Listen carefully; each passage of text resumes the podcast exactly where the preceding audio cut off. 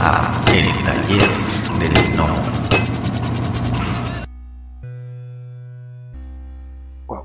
¿Y actualmente solamente te, te dedicas a dibujar cómics? No, mira, todavía trabajo para estas empresas de Estados Unidos. Es un trabajo que me quita poco tiempo y me deja para pagar la renta y para pagar la comida, entonces realmente sería una tontería soltarlo. Pero digamos que el 70% de mi tiempo sí la paso dibujando profesionalmente hoy. O sea, hoy sí ya, ya vivo casi totalmente de, dibujar cómics. Eso es maravilloso. Muchos este, aficionados tienen la impresión de que llegas tú a ese punto en el que estás, de que ya trabajas en una editorial o pequeña, grande, como gustes, tienen la impresión de que se van a volver millonarios. Por eso es la pregunta de que si solamente te dedicas nada más a dibujar cómics, pero dices que es tu, digamos que es como una especie de hobby job. No hobby, porque sí ya es mucho el tiempo que le dedico y la verdad con toda la intención de eventualmente soltar lo otro. Eh, y sí ya, o sea, sí ya es una entrada de dinero de la cual no puedo prescindir. O sea, ya se volvió una parte vital de mis finanzas. Estoy muy lejos de hacerme millonario, pero eso ya llegará con el tiempo. Pero, digo, evidentemente es mucho trabajo, ¿ah? no nada más es así de que ya llegué, soy Carlos Troni. No, no, no, es, o sea, sí es, además, digo, el relativo nombre o fama que tenga, pues es bien chiquito, es un poquito y es en un grupo reducido de gente. O sea, cuando yo volví a dibujar y empecé a moverme, a, presentar mi trabajo, pues soy un novato que nadie conoce, que además me costó mucho trabajo volver a dibujar. No te exagero, esto es real. Cuando decidí dibujar las páginas estas, por ejemplo, ya, ya estaba yo dibujando algo cuando, cuando hice las páginas de la Conque. Yo me pasé tres meses dibujando tres horas diarias, llorando de coraje porque no podía dibujar. Pero si llega a pensar, pues ya pasaron 20 años que no agarré un lápiz, ya no puedo. Pero dije, no, pues así, yo como el manitas negras no me rajo este, y sangre, sudor y lágrimas me costó, pero volver a, a, poder dibujar fue algo complicado y, y en respuesta a tu pregunta hoy, es un trabajo pesado, o sea, sí, sí es algo que tienes que amar con locura, porque yo trabajo, el día que descanso, normalmente así mi día de oh, hoy, hoy, hoy fue un día de descanso, trabajé cuatro horas, ¿no? Un día normal trabajo entre 8 y 12 horas. 12 horas. Eh, y más y o menos. Días, dime. Uh -huh. Hay veces en que trabajo siete días a la semana. Wow. Y el año pasado tuve la oportunidad de trabajar para Disney. Entonces estaba trabajando para Disney, estaba haciendo algo de freelance aquí, estaba haciendo un par de cosas que hice para Antarctic Press y estaba llevando lo de las empresas de Estados Unidos. Durante 11 meses descansé un día al mes. Estaba haciendo lo que te gusta. Exacto. Entonces, eso de la cuarentena de estar encerrado, pues a mí se llama rutina. sí, es, debe ser mucha, mucha, mucha dedicación, ¿no? Pues mira, sí, sí lo es, efectivamente, porque dibujar es algo que tienes que mantenerte fresco. Ahí, por ejemplo, me pasó cuando empecé a dibujar de nuevo, todas las revisiones de portafolio había una cosa en común. Me decían, mira, me gusta tu trabajo, pero es muy anticuado, se ve viejo. ¿Por qué? Porque yo dejé de leer cómics por ahí del 2000, entonces pues mi estilo era de hace 20 años. Me decían, se nota, necesitas ver cómics más frescos, más recientes. Entonces, además de, ahora sí agarrar como chamba leer cómics, yo sí me agarré, el año pasado compré, fueron como 14 libros de dibujo y es algo con lo que me mantengo constantemente reeducando, ¿no? Leo, compro libros de anatomía, libros de perspectiva, libros de narrativa y sigo estudiando tanto para mantener fresco y viable como para seguir puliendo mi trabajo. Y fíjate, además, complementando eso que decías ahorita, de, de, cuánto tiempo vas a trabajar, o sea, ya, ya, la, ya pegué, ¿no? ya la hice, ya soy de los grandes, ya la voy a llevar bien a gusto. Como ejemplo, te voy a poner, yo un día hace año y cacho, estaba, era un día festivo, no me acuerdo qué día, X, un 5 de mayo, un, lo que gustes. Yo normalmente me despierto muy temprano, o sea, como las 6 y media de la mañana, estaba despierto, estaba tarugueando en el teléfono, no me había levantado, y estaba viendo Facebook o algo, y de repente en el chat que tenemos los forasteros pone algo Humberto Ramos. Entonces le puse, güey, ¿qué onda? Pues, ¿Qué haces despierto a esta hora, no? Porque era día festivo y bien temprano. Me dice, pues trabajando, papá, tengo que entregar mis páginas. Entonces, o sea, Humberto sí ya está en un nivel triple A. Humberto sí ya gana muy bien, ya es de, de los gentes importantes en el medio y trabaja de sol a sol, güey. ¿Cuál es tu rate de páginas al día? Una página. Una página.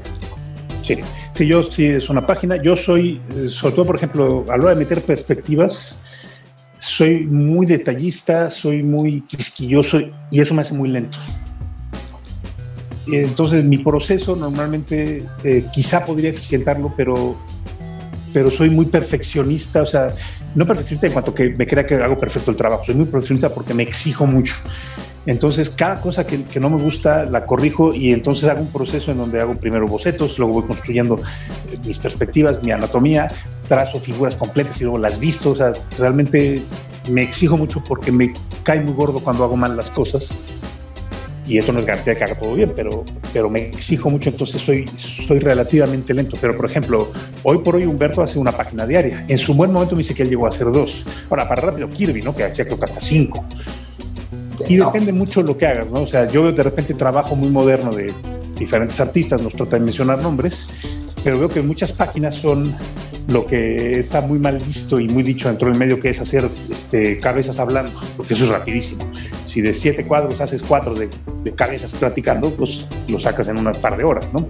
Entonces veo muchos cuadros con, con, con poco trabajo relativamente y muchos cuadros donde el fondo lo resuelve el colorista en donde veo que, blanco, ¿no? Exactamente, veo que el trazo a lápiz implica un background blanco, o sea, una figura grande, muy bonita, muy espectacular, muy dinámica, en un background blanco que te ocupa el 70% de la página y lo demás son cabecitas hablando. No, pues una página así si la sacas en 3 4 horas, así te haces dos o tres al día. ¿Cómo lidias cuando no tienes esa, vaya, esa inspiración, por decirlo de alguna manera? ¿Cómo rompes esa barrera cuando dices tú, hoy no tengo cabeza para hacer esto? Mira, esto te lo voy a contestar muy, muy te lo voy a contestar así. Eh, cuando yo estaba en prepa, me acuerdo de haber visto una entrevista con un cantante español que era de los que estaban de moda en ese momento. Y me acuerdo, se me quedó muy grabado, tan es así que 30 años después me acuerdo, eh, preguntaron, oye, ¿y tú qué piensas de la inspiración? Y él dijo, yo no creo en la inspiración, yo creo en el trabajo. Si me va a pillar la inspiración, que me pille trabajando. Eso se me hizo así clave, ¿no? Crítico. Y el haber trabajado en otras cosas que no sean cómics, en donde pues, tienes que trabajar, o sea, tú lo supiste con la tienda. Hay X cantidad de cosas que hay que hacer, punto, no hay vuelta de hojas, se tienen que hacer.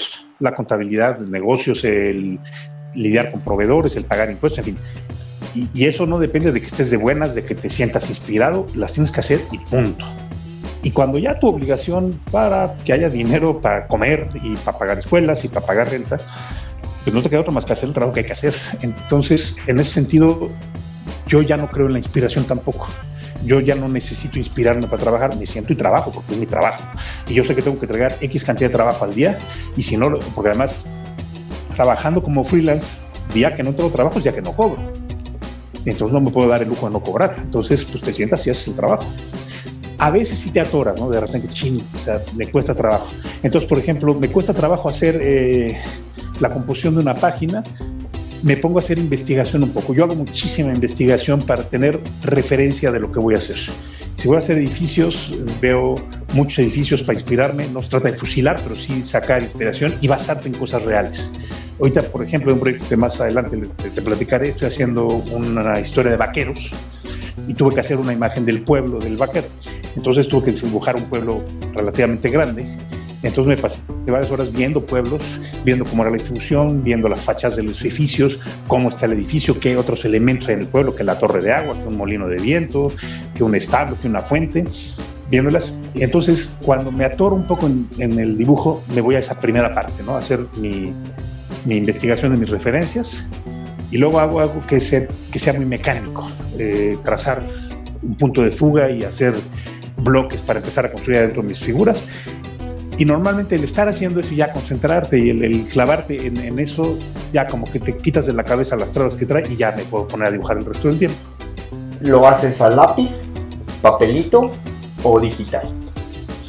Mira, yo tiene varios años que dibujo digital todo.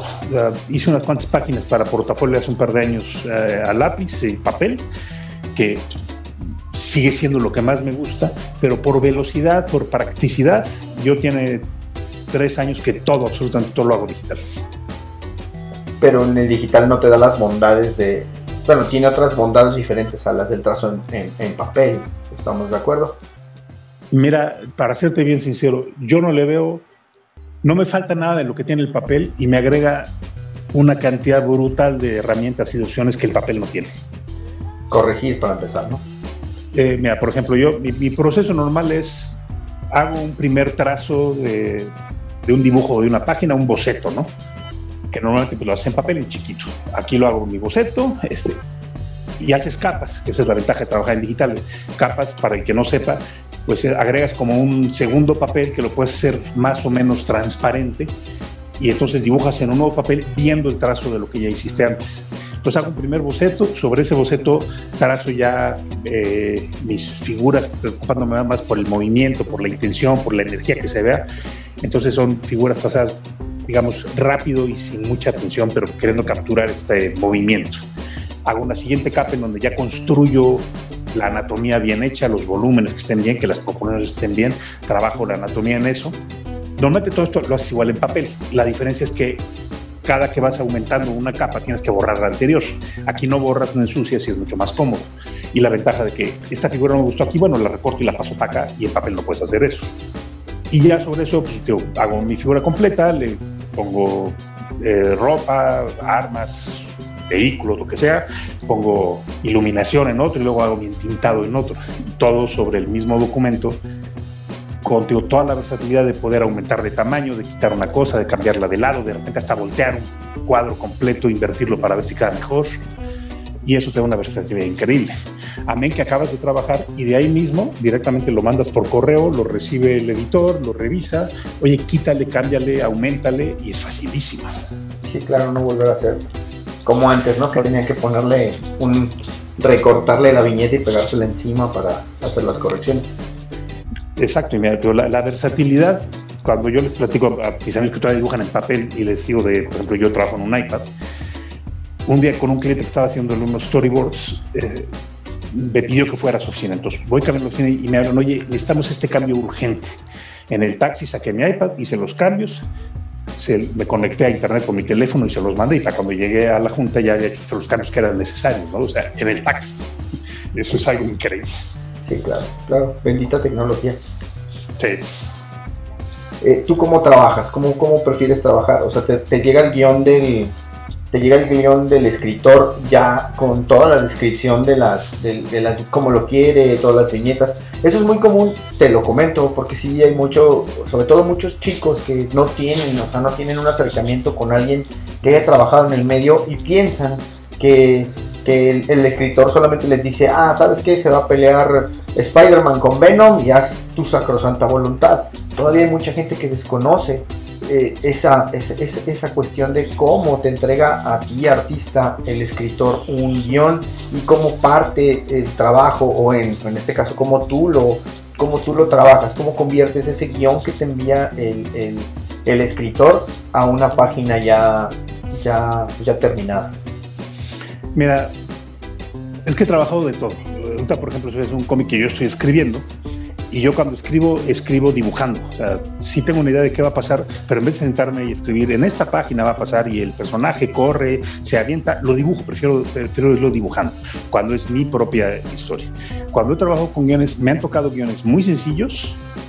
Ahorita estoy trabajando con un escritor de Antarctic Press, de hecho, este, en donde él sí me manda esbozos muy generales del, de la historia.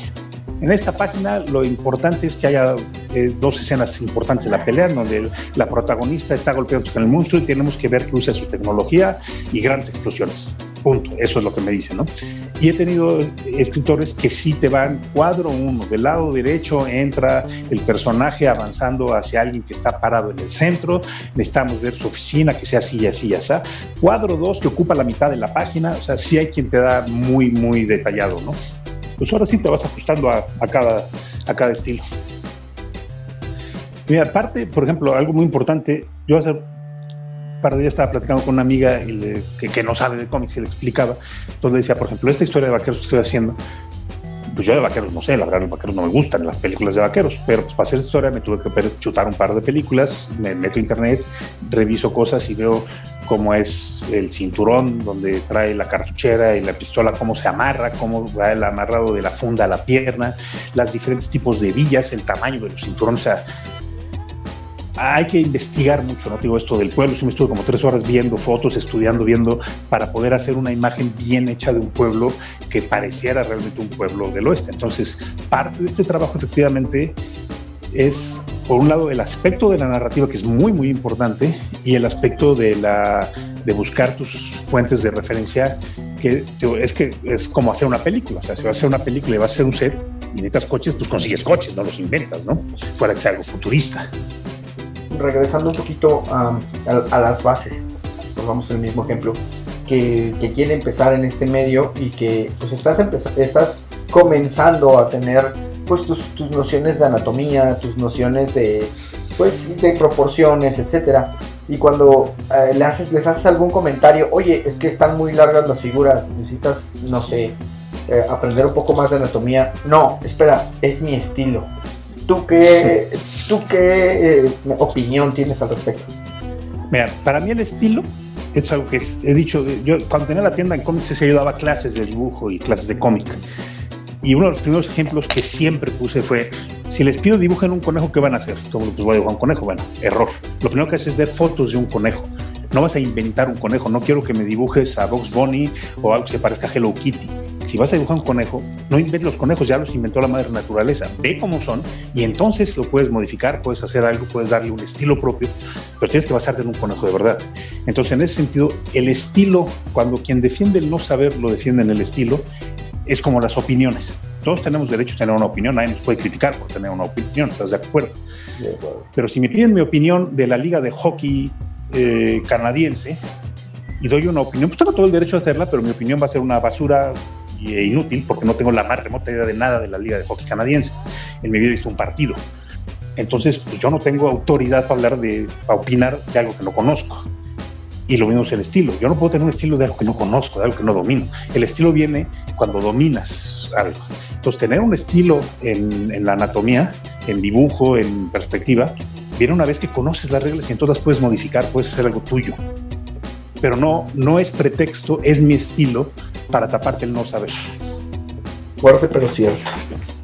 Y ahora, actualmente, ¿qué estás trabajando, Carlos?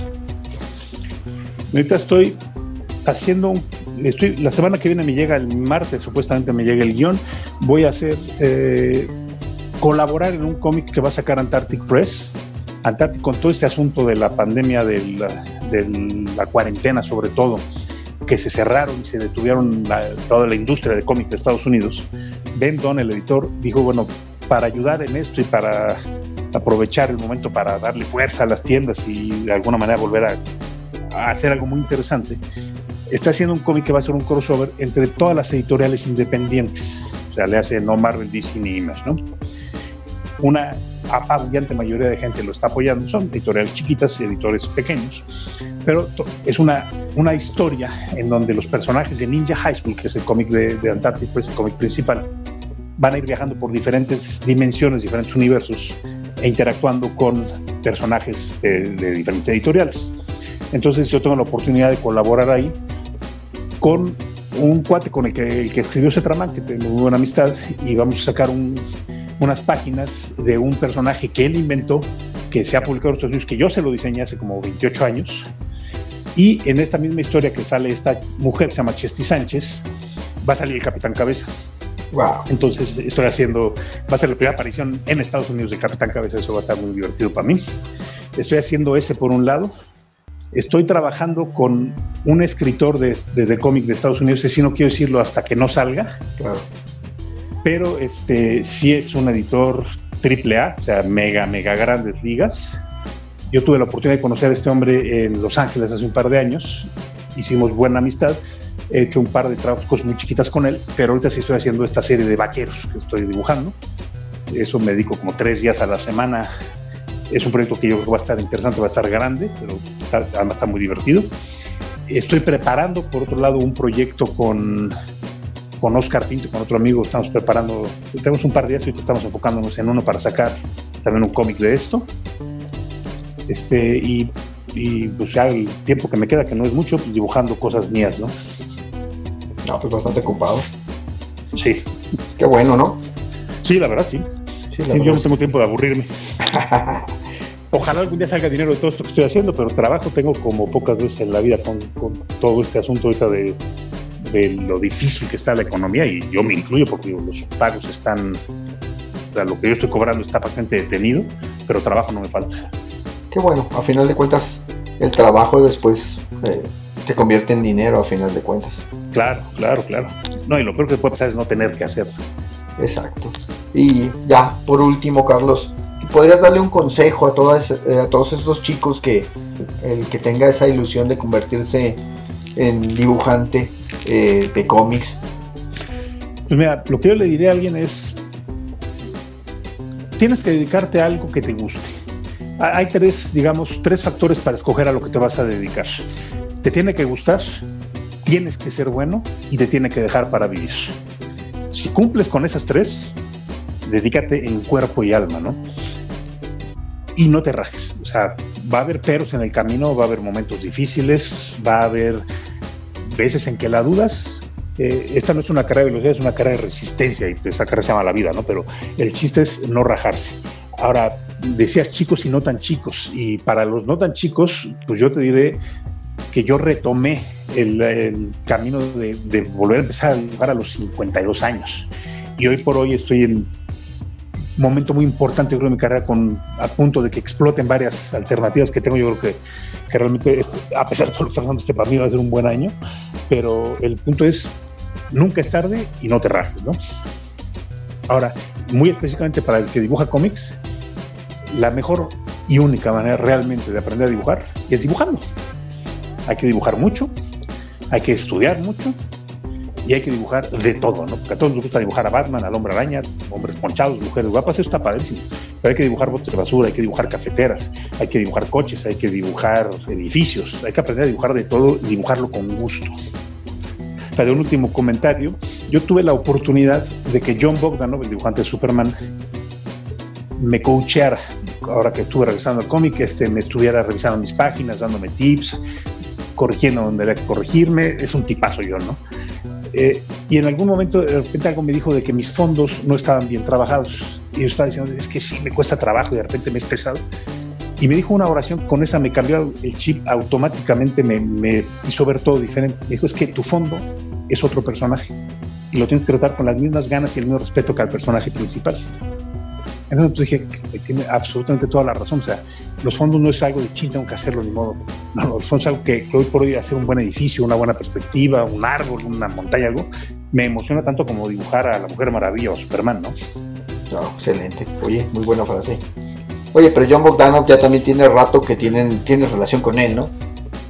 Sí, tuve la oportunidad de conocerlo hace como 15 años hicimos buena amistad, este, a Dios gracias. Es un tipazazazo él, la mujer, el hijo son gente de primerísimo nivel, es gente finísima. Y hace dos años le enseñé mi dibujo por primera vez y me ha ayudado muchísimo. John es un tipazo, ha ayudado a muchísima gente y es una grandísima persona. ¿Algo más que quieras agregar, Carlos? Este, pues, pues no, al que le guste, pues que se aplique, que le eche ganas, que, que, no acepte, no, no se permita dar menos de lo que puede dar. Tienes que ser tu principal crítico, ¿no? Esto, porque mira, para gente que te diga que está bonito, pues siempre está tu abuelita y tu mamá, ¿no? Ay, mijito, qué lindo dibujas. Eso no sirve para nada. Hay que ser crítico de uno mismo, hay que buscar mejorar y, esa pasión por mejorar, por hacer bien las cosas, pues te va a llevar a ser cada vez mejor, ¿no? el último, último consejo que me dio John cuando estaba yo preparando el portafolio, porque me fui a Los Ángeles a buscar trabajo, este, y lo último que me dijo, me dijo, eh, la última consejo que te puedo dar es, tienes que ser tan bueno que no se den el lujo de rechazarte. Wow, no, excelente. No, la verdad es que sí, con esto cambia la perspectiva completamente. Sí, sí, sí, sí, y nada más es girarle al chip y darte cuenta por dónde va la jugada, ¿no? Bueno, Carlos, pues muchísimas gracias por tu, por tu tiempo, tu conocimiento este, espero que no sea la última vez que, nos acompañes. amigos del taller del Nomo, pues esta fue la primera entrevista. Esperemos que no la última con, esta personalidad tan agradable, tan, tan chido el Carlos. Y, este, y pues los escuchamos en el próximo episodio. Hasta la próxima. Gracias a todos, salud. Antes de terminar, queremos agradecerles que nos hayan escuchado y les recordamos que nos pueden buscar en Instagram, en nuestra página de Facebook Y contamos con un canal en YouTube donde cada emisión analizamos una key issue con alguna muerte, primera aparición o algún evento importante que haya aparecido en los cómics. Búsquenlos y por favor denos like. Hasta la próxima. La voz y la producción de este podcast estuvieron a cargo de Adro, a un guion de El Piedra. Para todas sus dudas, sugerencias y comentarios, tenemos la siguiente dirección de email: tallerdelnomo@yahoo.com. Gracias y hasta la próxima. Este fue el podcast del Taller del Gnomo.